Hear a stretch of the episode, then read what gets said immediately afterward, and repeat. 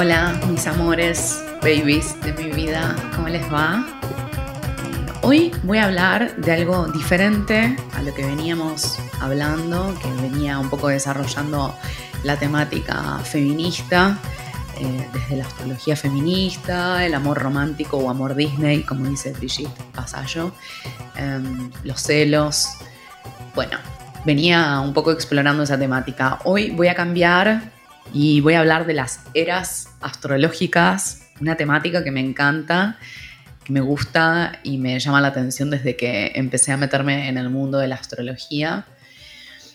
Y les quiero leer una pequeña cita antes de empezar a meternos en este mundo de las eras astrológicas, que es de un musical que salió más o menos en la década del 70 en Estados Unidos, un musical que se llamaba Hair, pelo, eh, y que fue como un icono de la cultura hippie.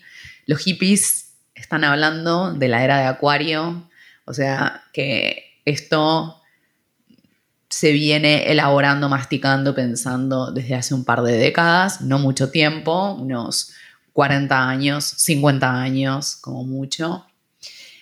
Y antes de empezar a profundizar en qué es lo que trae cada era astrológica y cómo funciona esto de las eras, quiero decirles que no creo que exista una fecha así como muy tajante y categórica donde podamos decir se terminó una era y empezó otra. Creo que se van solapando, ¿no? Como las distintas épocas que vamos transicionando. Y sí, estamos en transición entre la era de Pisces y la era de Acuario. Hay algunos astrólogos, astrólogos que dicen que la era de Acuario comienza ahora a finales del 2020 con la conjunción de Saturno y Júpiter en el signo de Acuario. Em, yo creo que se trata más bien de un portal, ¿no? Como que vamos atravesando distintos umbrales que nos van acercando hacia eso pero no creo que en esta encarnación, si seguimos vivos y no asesinamos al planeta Tierra en el medio, lleguemos a ver de lleno la era de Acuario. ¿Qué decían los hippies hace unos años? Cantaban, cuando la luna esté en la séptima casa y Júpiter se alinee con Marte, entonces la paz ha de guiar los planetas y el amor regirá las estrellas. Este es el amanecer de la era de Acuario. Hay toda una suerte de imaginario colectivo. Cuando hablamos de la era de Acuario, pensamos, creemos que va a ser un mundo idílico, ¿no? Que va a ser un mundo, no sé, de conexión total entre los seres humanos, de hermandad, de fraternidad, que son todas temáticas acuarianas, eh, incluso en la diferencia, en el respeto y por supuesto que me encantaría que así fuera. De hecho, el signo de Acuario está muy asociado a las redes de cooperación y de colaboración con nuestros pares e implica de algún modo salirnos de las jerarquías, ¿no? que son muy propias del sistema patriarcal en el que vivimos. Mm, no sé si necesariamente el ingreso en la era de Acuario va a significar el fin del patriarcado, pero sí me parece que lo estamos desmontando, que lo estamos deshaciendo lentamente y bueno, y llevará el tiempo que tengan que llevar. Em, pero sí creo profundamente que lo acuariano trae la hermandad, la colaboración, la fraternidad, así que creo que es por ahí, independientemente de lo que diga la era astrológica, si empezó o no empezó, es una búsqueda política, es, una cuestión ideológica, si se quiere. Em, y no creo que, por más que suene como utópico, tenga que ser descartado solamente porque es utópico, ¿no? más bien todo lo contrario. Creo que, como dice Galeano, la utopía sirve para saber hacia dónde vamos, ¿no? La utopía marca el horizonte. Entonces, ir en esa dirección. Entonces, em, las eras astrológicas tienen una duración aproximada de 2100 años, o sea que un año astrológico, o como decía Platón, un gran año dura 26.000 años. Es un golpazo a nuestro ego de occidentales, eh, que creemos que el mundo empieza y termina en nuestro ombligo, ¿no? Em, sobre todo para nuestra generación de narcisistas, que por supuesto pertenezco a esa generación, ¿no? ¿Cómo voy a estar más allá de eso? Eh, pero cuando vemos cómo funciona el gran año astrológico, creo que entendemos un poco eh, las cosas como con otra perspectiva, ¿no? Me, hace acordar a esa, como esas imágenes que, eh, que se sacan a veces desde el espacio, ¿no? Que se pone eh, una imagen del planeta Tierra y después otra imagen de Júpiter y otra de Saturno y otra del Sol y después se compara al Sol, que es una estrella, con otras estrellas mucho, mucho, mucho más grandes. Entonces ahí nos damos cuenta del microcosmos que somos, ¿no? Eh, de lo pequeños que somos. Y, suele haber una crítica a, la astrología que dice que, que aumenta nuestros egos, ¿no? Como que hay un narciso humano muy potente si creemos que el universo, que el cielo tiene algo para decirnos en relación a nuestra personalidad. Y yo creo que se trata de todo lo contrario, que sí, efectivamente podemos caer en un lugar muy yoico de yo y mi carta natal, yo y mis problemas, algo que vengo hablando, desarrollando hace tiempo, pero que cuando profundizamos en la astrología nos damos cuenta que se trata de dinámicas que son colectivas, de dilemas que son humanos, que la carta natal muestra eso. Eh, qué porción de los dilemas humanos que son comunes a todos en tanto humanos tienen un sentido mayor en mi propia vida, ¿no? Quiero decir, todos tenemos conflicto con la madre, sobre todo después de tanto psicoanálisis, pero probablemente si tengo energía de cáncer, la relación con mi madre va a tener un rol fundamental. Todos tenemos eh, miedo a la locura en algún punto, pero si tenemos energía de acuario, probablemente ese miedo a la locura o a quedar con las patitas colgando en relación a la comillas, realidad, eh, probablemente sea muchísimo más potente, ¿no? Entonces, creo que la carta natal habla de eso. Y cuando observamos cómo funcionan las eras astrológicas y este gran año astrológico del que hablaba Platón, bueno, creo que entramos en otra perspectiva, una que es como muchísimo más humilde. Yo creo que necesitamos eso. Y em, si bien podemos llevar la espiritualidad y todo lo esotérico a inflar nuestro ego, creo que profundamente la espiritualidad y lo esotérico nos lleva a sabernos conectados, conectadas a todo lo que existe, a los animales, a las plantas, a los ríos, a las montañas, a los cristales. Por eso creo también que lo esotérico necesariamente tiene que venir vinculado a la ecología y la sustentabilidad.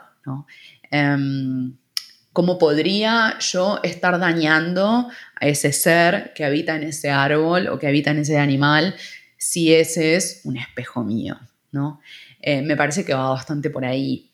Entonces, con las eras astrológicas, y esto que les estoy diciendo es temática de la era de Acuario, es pasar de percibir a Dios, a la divinidad en el cielo, ahí arriba en el cielo, que esa es una, separación muy de, la, de las eras anteriores, ¿no? podríamos decir desde que comenzó la era de Aries, donde la divinidad pasó a estar en el cielo, en el Olimpo, en las montañas, y los seres humanos comunes y corrientes, sobre todo desde la era de Pisces y con el legado del cristianismo, eh, somos impuros, ¿no? Todo lo que es materia es impuro y se degrada.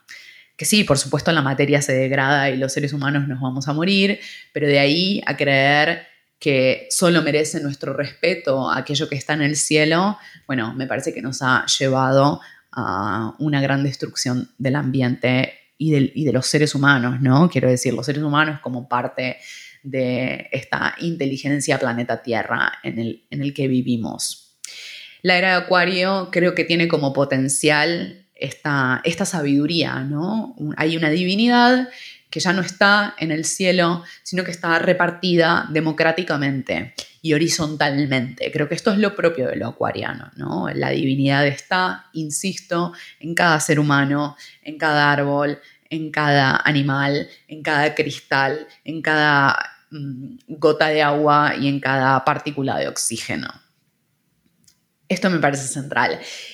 Y soy bastante fanática de Liz Green, aunque entiendo que es una astróloga de otra generación y que le podemos debatir un montón de cosas, porque además eh, tiene una gran conexión con la tradición junguiana, donde a veces siento que esas categorías de femenino, masculino, ánima, animus, eh, terminan llevando todo el conocimiento de la psiquis y de la astrología, por ende, a un registro como muy binario y muy heteronormado. Pero Liz Green es una gran maestra y la amo, la pondría en mi altar junto a, otros, a maestres. Eh, y básicamente lo que dice Liz Green es que cada era representa una visión sobre la divinidad, ¿no?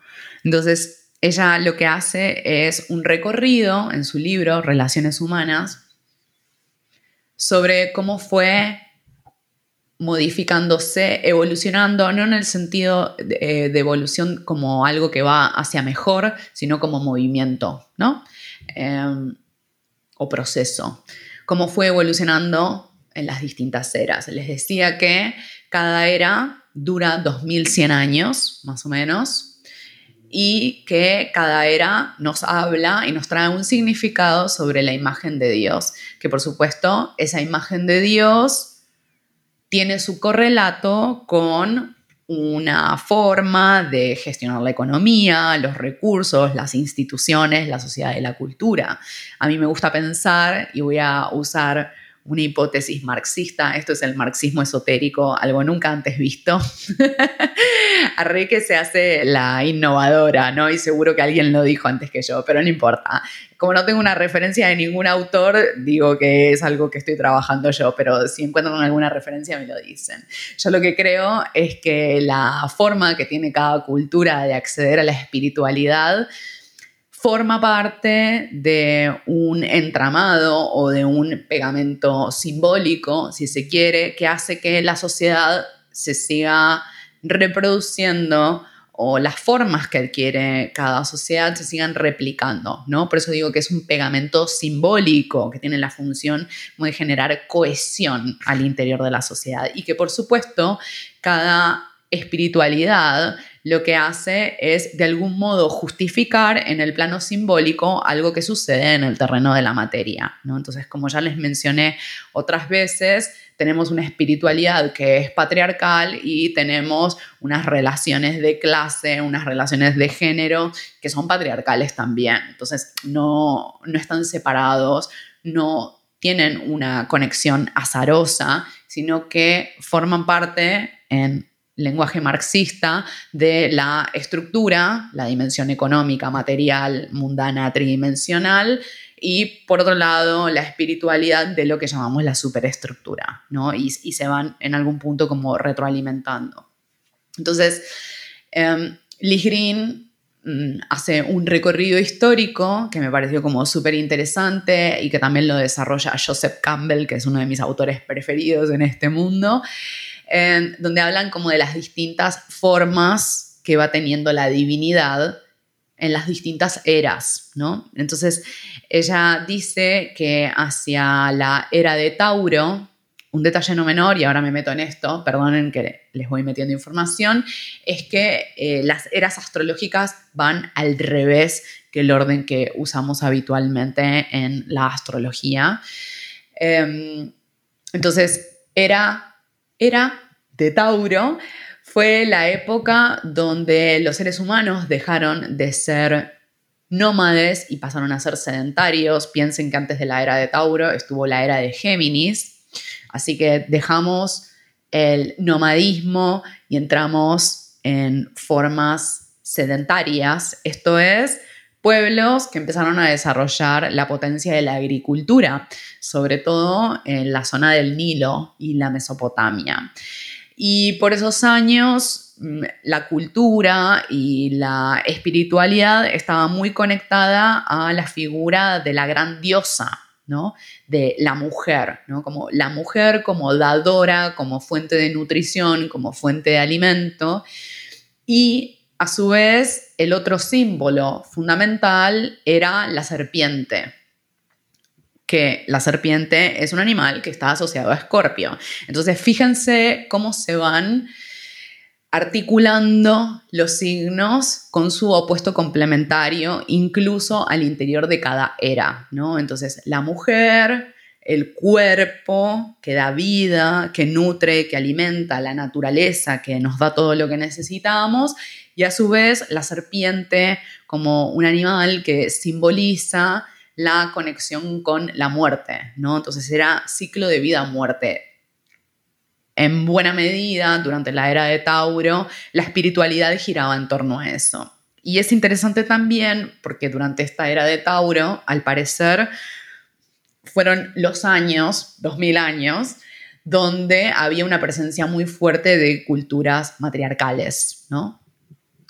Hasta que hubo un momento, em, probablemente cuando entramos en la era de Aries, donde mm, coincidió con el ingreso de estos pueblos eh, vikingos, guerreros que venían del norte de Europa y que mm, fueron hacia el sur de Europa y el Mediterráneo y trajeron con ellos una cultura de dioses guerreros, ¿no? Y donde además la divinidad dejó de estar en la tierra, en la naturaleza, como en la era de Tauro, y pasó a estar en los varones, sobre todo. Pero además, estos dioses eh, varones estaban en, el, estaban en el Olimpo, estaban en el cielo. ¿Sí?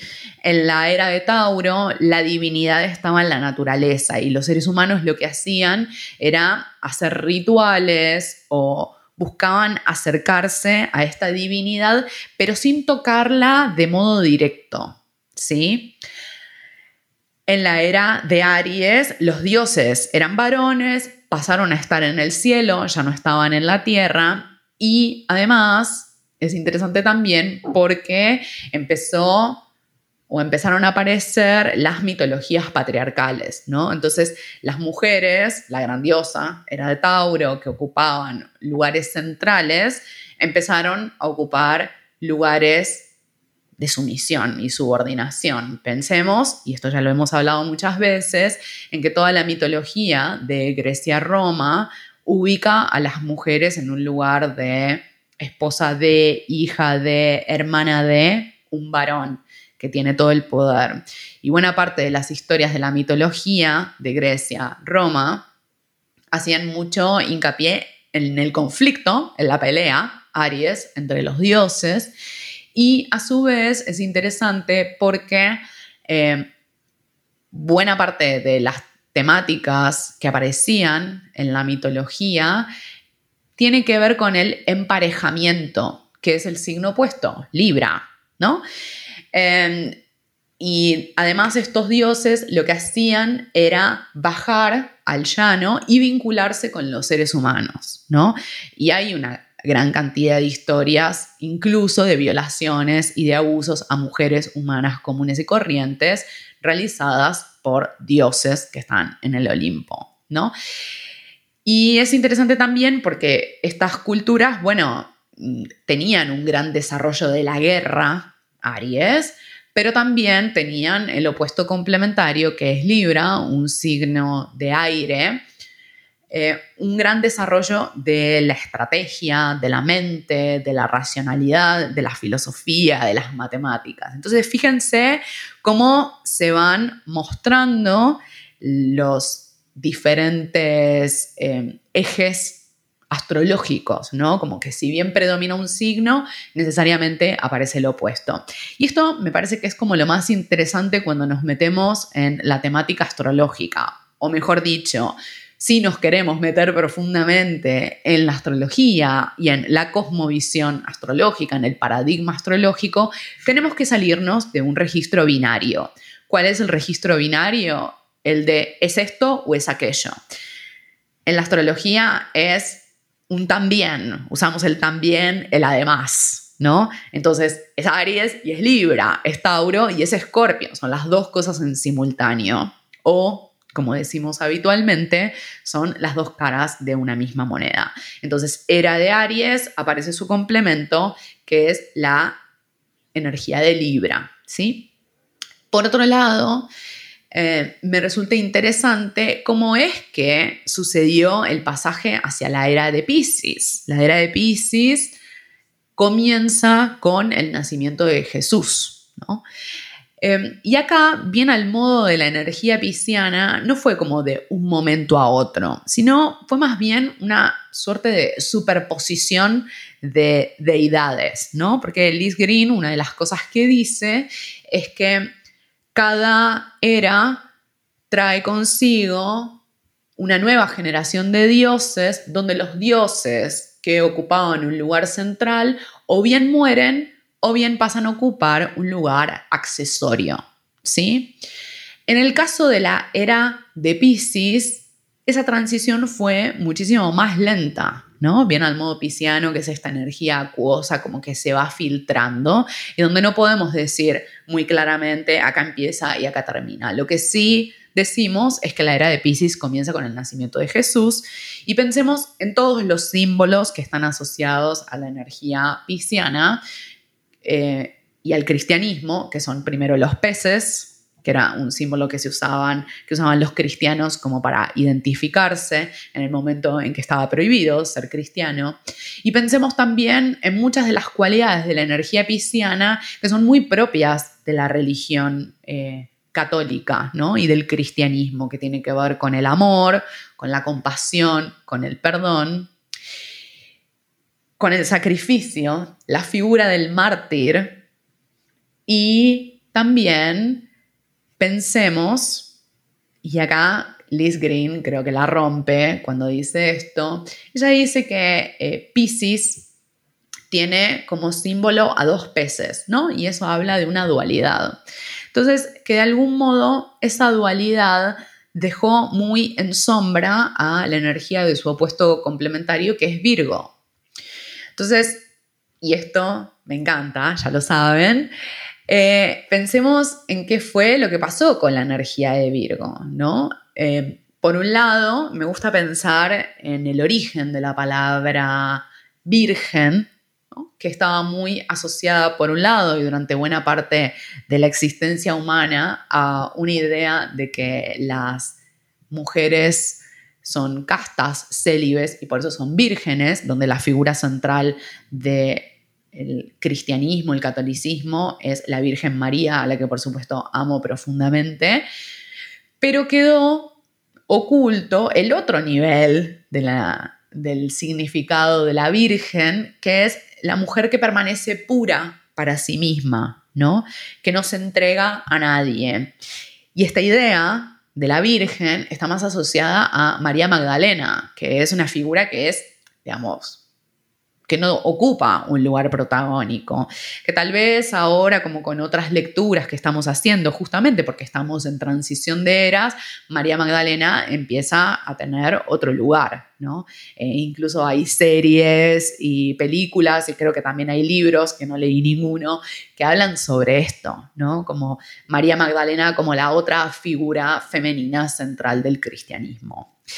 Y es interesante también porque eh, toda eh, la carga simbólica que tiene la energía de Virgo, no solo desde estas dos figuras de María y de María Magdalena, quedó oculto, ¿no? Entonces, ¿qué pasó?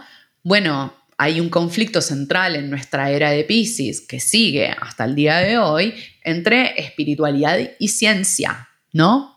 Conocimiento científico entendido como algo virginiano. Entonces, es como si se hubiesen separado estos dos mundos. Y es interesante porque en algún momento eso que quedó en sombra, que fue la energía virginiana, que quedó inconsciente en nuestra era, que no ganó la partida, apareció con muchísima fuerza en la ilustración, Como hacia finales del, feudalismo de la Edad Media. Pero siguió un camino como completamente separado de la espiritualidad, que sigue hasta el día de hoy. Y acá me parece que empieza a aparecer como lo, lo rico de la era de Acuario, ¿no? Les decía que yo creo, siento que estamos en transición de eras, donde coexiste lo viejo con lo nuevo, como con las visiones del nuevo mundo, que no sé si necesariamente nos van a llevar a, una existencia como la de esa película que se llama El Planeta Libre, es una película francesa que vi hace unos años y que me pareció muy hermosa, que bueno, que básicamente es un grupo de gente que hoy diríamos hippies, ¿no? Que viven en comunidad y que viven en armonía con la naturaleza, donde no hay ningún tipo de conflicto.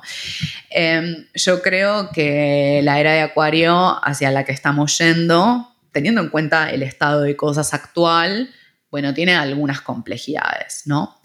Em, pero sí creo que es muy interesante algo que se viene presentando en este momento, en estos momentos, en estos años, en estas décadas, que es la necesidad de recuperar saberes ancestrales, ¿no?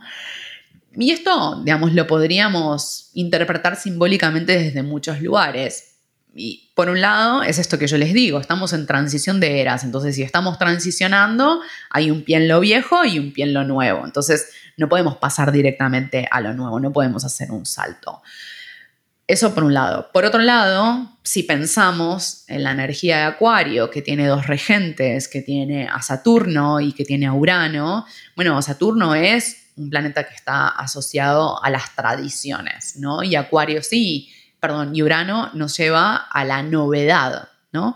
Entonces, para pasar a la novedad hay que necesariamente reevaluar, reconsiderar, reformular muchas de las tradiciones muy antiguas. Y me parece muy interesante que estemos retomando, por ejemplo, saberes ancestrales, ¿no? Saberes que vienen de los pueblos originarios de América Latina, pero que no son exclusivos, que también estuvieron presentes eh, con las brujas en Europa antes de la Casa de Brujas, que por supuesto también vienen de los pueblos de Asia, y en ese sentido también incluimos la astrología, que está presente entre los seres humanos desde siempre. A mí me gusta una teoría que dice que la astrología justamente apareció, podríamos decir, en ese momento eh, con la era de Tauro, ¿no? que sería la era de Tauro, en el momento en que los seres humanos empezaron a cultivar y a generar sus propios alimentos, ¿no? a producirlos ellos mismos. ¿no? Entonces,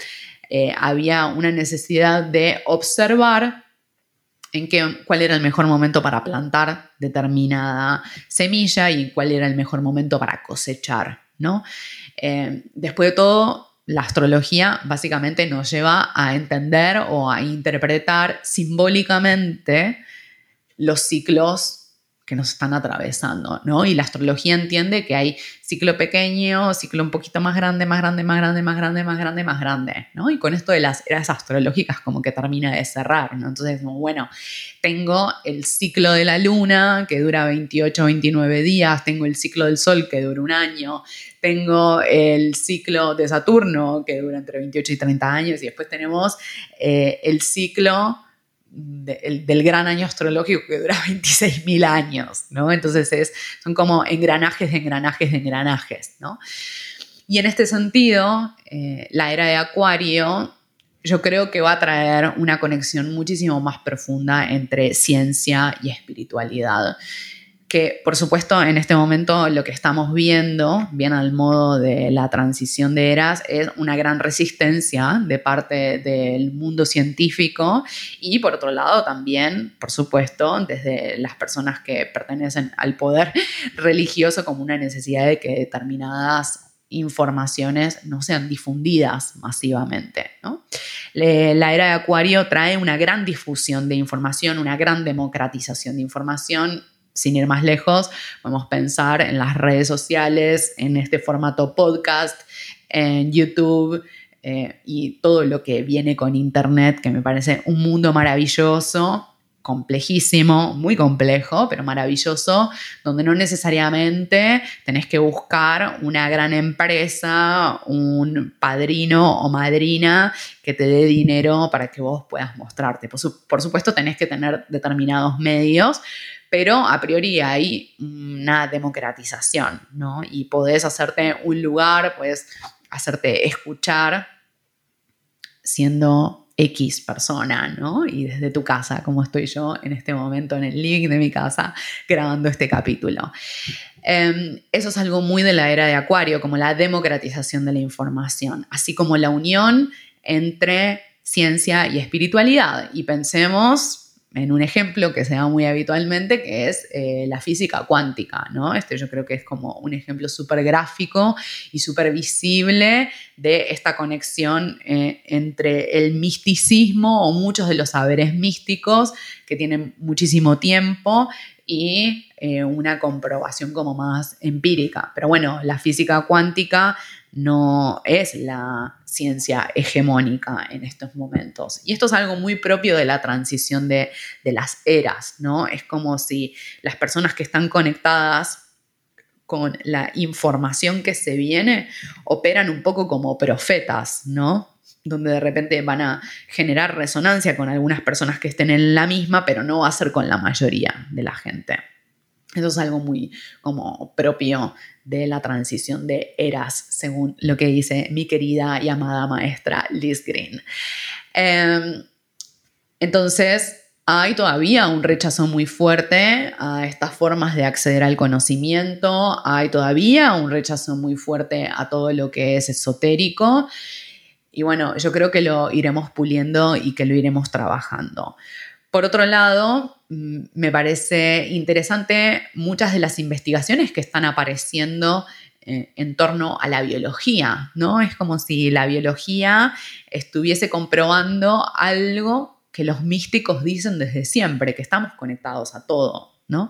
Bueno, la biología habla de esto. Entonces ahí es donde empiezan a haber como conexiones entre el mundo espiritual y el mundo eh, científico. Eh, Acuario es un signo de la ciencia y en general tendemos a pensar que ciencia es, bueno, la ciencia institucionalizada, sobre todo después de la, de la ilustración y después de la casa de brujas, pero podemos pensar en ciencia simplemente como un saber que está sistematizado ¿no? Eh, y que no necesariamente está comprobado empíricamente. Eh, en ese sentido, bueno, aparecen todos estos otros saberes que sí, es complejo y no creo que tenga mucho sentido ahora en una discusión en contra de la astrología, decir que la astrología es ciencia, me parece que es como mucho más estratégico decir que se trata de un lenguaje simbólico donde podemos hacer interpretaciones, pero que no, que no podemos comprobar empíricamente y por la fuerza de la gravedad que los planetas nos hacen cosas. Me parece porque no lo podemos probar en este momento, que es mucho mejor hablar de la astrología como un arte, aunque como es un arte, puede tener una técnica, puede tener un método y puede tener algunas formas de validación y de comprobación, ¿no? Pero bueno, este, este ya es como, creo que es para una discusión para dentro de unos años, no para este momento. Em, una de las cosas que vienen con la, con la era de Acuario tiene que ver con, insisto, la democratización de la información y también con, bueno, la creciente tecnificación perdón, automatización y robotización de muchos trabajos, ¿no? La era de Acuario puede convertirse en la era de los robots, la rebelión de las máquinas también, ¿por qué no? Eh, sé que no es muy esperanzador esto que estoy diciendo, pero creo que es mi responsabilidad decirles que estamos con este riesgo enfrente. ¿no? Eh, por supuesto, no quiere decir que toda automatización o robotización de funciones eh, esté mal, no necesariamente la tengamos que cuestionar. Eh, siempre me acuerdo, y este es un ejemplo que va a delatar mi edad, pero no me importa, que es que me acuerdo cuando iba en colectivo a la escuela y... Eh, bueno, y primero había la, la persona que manejaba, el chofer, manejaba y te cobraba. No sé si se acuerdan los que nacieron en los 80 que te cobraba, te daba el vuelto, le preguntabas a dónde te tenías que bajar y, y el tipo estaba como pendiente de 150 mil cosas. Después hubo un segundo momento que fue cuando apareció justamente un, como un asistente de este chofer del colectivo, ¿no? Entonces el colectivero pasó solamente a cobrar perdón, a manejar y tenía esta otra persona que te cobraba y te daba el vuelto, ¿no? Y después vino un tercer momento, que es en el que estamos ahora, que es el de, bueno, directamente pone, el chofer del colectivo aprieta un botón y vos pones la tarjeta y te cobra, ¿no? Eh, entonces, no creo que necesariamente eh, la automatización de funciones y robotización de funciones eh, sea algo a cuestionar o a rechazar, pero sí me parece que tenemos que, tener como ciertos cuidados, no solo porque eso va a dejar a mucha gente sin trabajo y no vamos a saber bien qué hacer, de hecho eh, hay un autor que se llama Harari, que es bastante conocido, es como un bestseller, que habla un poco de esto, ¿no? Dice, en el futuro va a haber así como un futuro distópico que yo creo que puede pasar y que en algún punto algo de esta pandemia como que fue mostrando ese futuro que Harari mencionaba.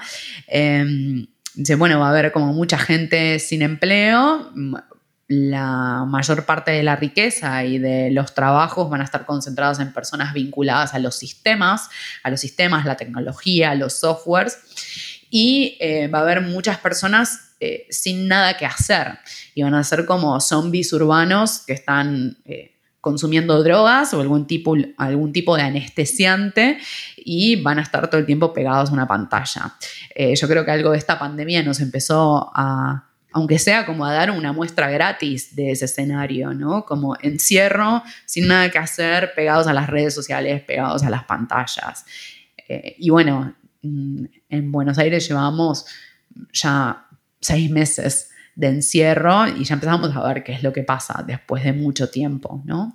Eh, no solo creció el consumo de alcohol y de psicofármacos, sino que además empiezan a aparecer una serie de problemas eh, de salud, salud física, salud mental, ¿no? Como, bueno, irritabilidad, enojos, depresión eh, y justamente porque nos falta como el contacto con la naturaleza y nos falta el contacto con otros seres humanos, ¿no? Y me, parece, yo siempre vuelvo a esto, me parece importante que no olvidemos que por más que tengamos una mente, que tengamos una cultura, que tenemos una ciencia y una racionalidad, que no olvidemos nuestra naturaleza animal y salvaje, pues nos vamos atrofiando y no sabemos bien qué hacer y después tenemos un montón de dolencias y de neurosis y de problemáticas que no sabemos bien cómo gestionar y creo que en buena medida tiene que ver con olvidar nuestra naturaleza salvaje y animal.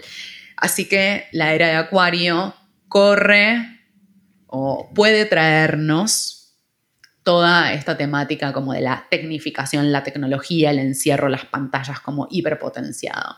De hecho, me puedo llegar a imaginar una era de Acuario eh, una versión de la era de Acuario, como la película de animación que salió hace unos años, eh, Wally, de Disney Pixar, creo que era, que es un robot que básicamente trabaja en un basural. Eh, o sea, la Tierra está toda llena de basurales y hay un robot que trabaja ahí en la recolección. Y bueno, y los seres humanos están como en, unas, como en unas naves, en unas casas y no se mueven para nada. Están como todo el día sentados con un montón de problemas de salud y como comiendo alimentos ultraprocesados, básicamente, ¿qué es lo que estamos haciendo ahora? Y tenemos un montón de basura. Perdonen, estoy hablando de la era de Acuario y necesito meter como la agenda ambiental porque no puedo, no puedo, no puedo conmigo misma. Em, y en ese sentido, y ya se empieza a ver, y yo creo que ya el año que viene, 2021, 2022, lo vamos a empezar a ver con más fuerza, bueno, una una gran cantidad de gente que va a emigrar de la ciudad al campo, ¿no? Y, que empiezan a, desarrollar como otras formas de vida comunitarias que también son eh, muy propias de la era de Acuario. ¿No? Em, por supuesto, otra de las temáticas que va a venir con la era de Acuario y que también lo vamos a empezar a sentir el año que viene, en el 2021, es un control total del cuerpo con la tecnología. ¿no? Em, ya, lo estamos viendo de algún modo. Eh, así que bueno, tendremos que estar atentos, atentas. Lo más interesante, lo más hermoso, y voy a cerrar como con este broche, si se quiere, como optimista de la era de Acuario, creo que tiene que ver con eh, la conexión entre ciencia y espiritualidad. Creo que tiene que ver con una como democratización de la divinidad, no solo democratización de la información, sino como que cada ser humano sepa que es parte de la divinidad, que la divinidad habita en cada uno. Un poco como tomando la lógica esto de los opuestos complementarios, sí, en la era de Acuario corremos el riesgo de irnos hacia Leo, que es el, ego total, el aislamiento, el individualismo absoluto. Eh, pero bueno, yo creo que hay como muchos movimientos políticos que están buscando generar otra cosa, ¿no? Eh, no solo desde el feminismo y los feminismos, sino también desde muchas personas que están vinculadas a la sustentabilidad, que hablan de la necesidad de establecer redes de cooperación, sino también incluso al interior del bueno, del circuito esotérico, algo que es como bastante nuevo al interior del esoterismo, ¿no? Como empezar a generar eh, vínculos con colegas, debates. Eh, piensen que venimos después de la casa de brujas, ¿no? Entonces, eh, los esotéricos estuvimos ocultos y en secreto, aislados durante muchísimo tiempo. Ahora que tenemos una mayor visibilidad, bueno, mientras no nos quieran cortar la cabeza como en una nueva casa de brujas, podemos eh, generar alianzas y yo creo que va por ahí la cosa, eh, establecer redes de cooperación, creo profundamente en eso. Y por supuesto eh, los movimientos de la disidencia sexual que saben desde siempre pues disidencia sexual y persecuciones y violencia por todos lados, que si se quedan aislados bueno, van a sufrir mucho. yo creo que va por el lado de la colaboración, de la cooperación y del compartir. Ahora, corremos el riesgo, porque esto es algo muy de la era de Acuario también y de lo acuariano, es como ir en búsqueda de la pureza, ¿no? Como la pureza y la purga. Eh, esa también es temática acuariana uraniana y es algo que se ha visto en todos los procesos revolucionarios, ¿no? Como eh, determinado grupo, determinado sector, una vez que eh, entra en un lugar de poder, bueno, empieza a cortar cabezas por todos lados porque hay disidencia, ¿no? Ese es uno de los riesgos. Pero bueno, si eso pasa, lo más probable es que generemos como circuitos cerrados, ¿no? Un poco como funciona el algoritmo de las redes sociales, no sé si pescaron ese funcionamiento, que es un funcionamiento muy acuariano, ¿no? Como de repente eh, uno se cree que el mundo es tal y como lo vemos en el feed de Instagram o de Twitter o de Facebook, de la red social que sea, ¿no? Porque es como que se va armando una, una conexión solo con personas que piensan más o menos parecido, ¿no? Entonces, de repente eh, te encontrás con algo que es diferente y vos decís, ¿esto existía? ¿En qué mundo existía? Y uno se creía que el mundo era, como me pasa a mí, no sé, un mundo de gente que cocina vegano y que ama a los animales y que no sé qué, y de repente te encontrás con eh, fascista acérrimo, ¿no? Eh, un eh, cientificista que odia todo lo esotérico y la astrología y dice que merecemos ir presos, ¿no? Y yo digo, ah, pero yo estaba viviendo en un jardín del Edén, en un paraíso donde todos amaban la astrología y el tarot y los registros akáshicos y las canalizaciones y a los extraterrestres. Bueno, no. Ese es uno de los riesgos con la, con la era de Acuario, ¿no? Como que como que entremos en circuitos eh, endogámicos, ¿no? Así como, como sin darnos cuenta, ¿no? Porque de repente lo acuariano nos propone salirnos de las estructuras jerárquicas, de, las, eh, de la institución tradicional de familia y de pareja, que eso ya está sucediendo y ya lo estamos viendo, bien al modo de la transición de eras en la que estamos, eh, y empezar a darle como una mayor importancia a las amistades, ¿no? Y a los colegas, las personas con las que tenemos eh, afinidad ideológica mental. Em, pero bueno, corremos el riesgo de volvernos como muy eh, puritanos y no bancarnos la disidencia, ¿no? La diferencia. Y eso me, me parece que es como una de las grandes complejidades. Además de que es fundamental y urgente hacer algo en, relación a la destrucción ambiental que estamos haciendo, ¿no?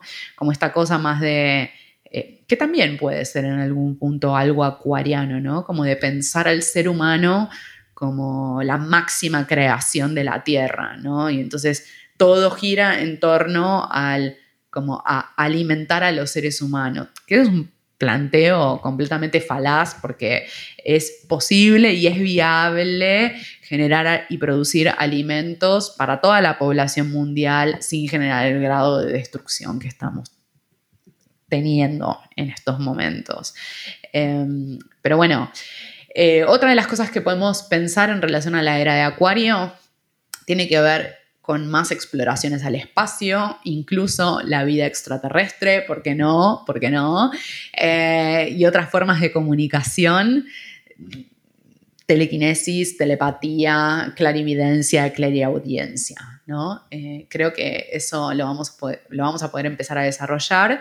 Y bien al modo de la energía acuariana, creo que cuantas más personas lo empiezan a desarrollar y practicar, eh, para sí mismas y como en entornos pequeños, con el tiempo eso va a generar una masa crítica, ¿no? Y eso va a hacer que eh, se expandan y crezcan estas capacidades. Em, creo que es un poco por ahí la cosa. No sé si tengo mucho más para decir. Eh, les agradezco profundamente por estar ahí. gracias por compartir. Les cuento que eh, si mal no recuerdo, este es el capítulo número 10, que van a ser 12 capítulos y vamos a terminar con esta primera temporada y después ya veremos hacia dónde vamos. Eh, gracias, les quiero mucho, gracias por sus mensajes, gracias por compartir y difundir este podcast que lo hago con todo mi amor. Un abrazo.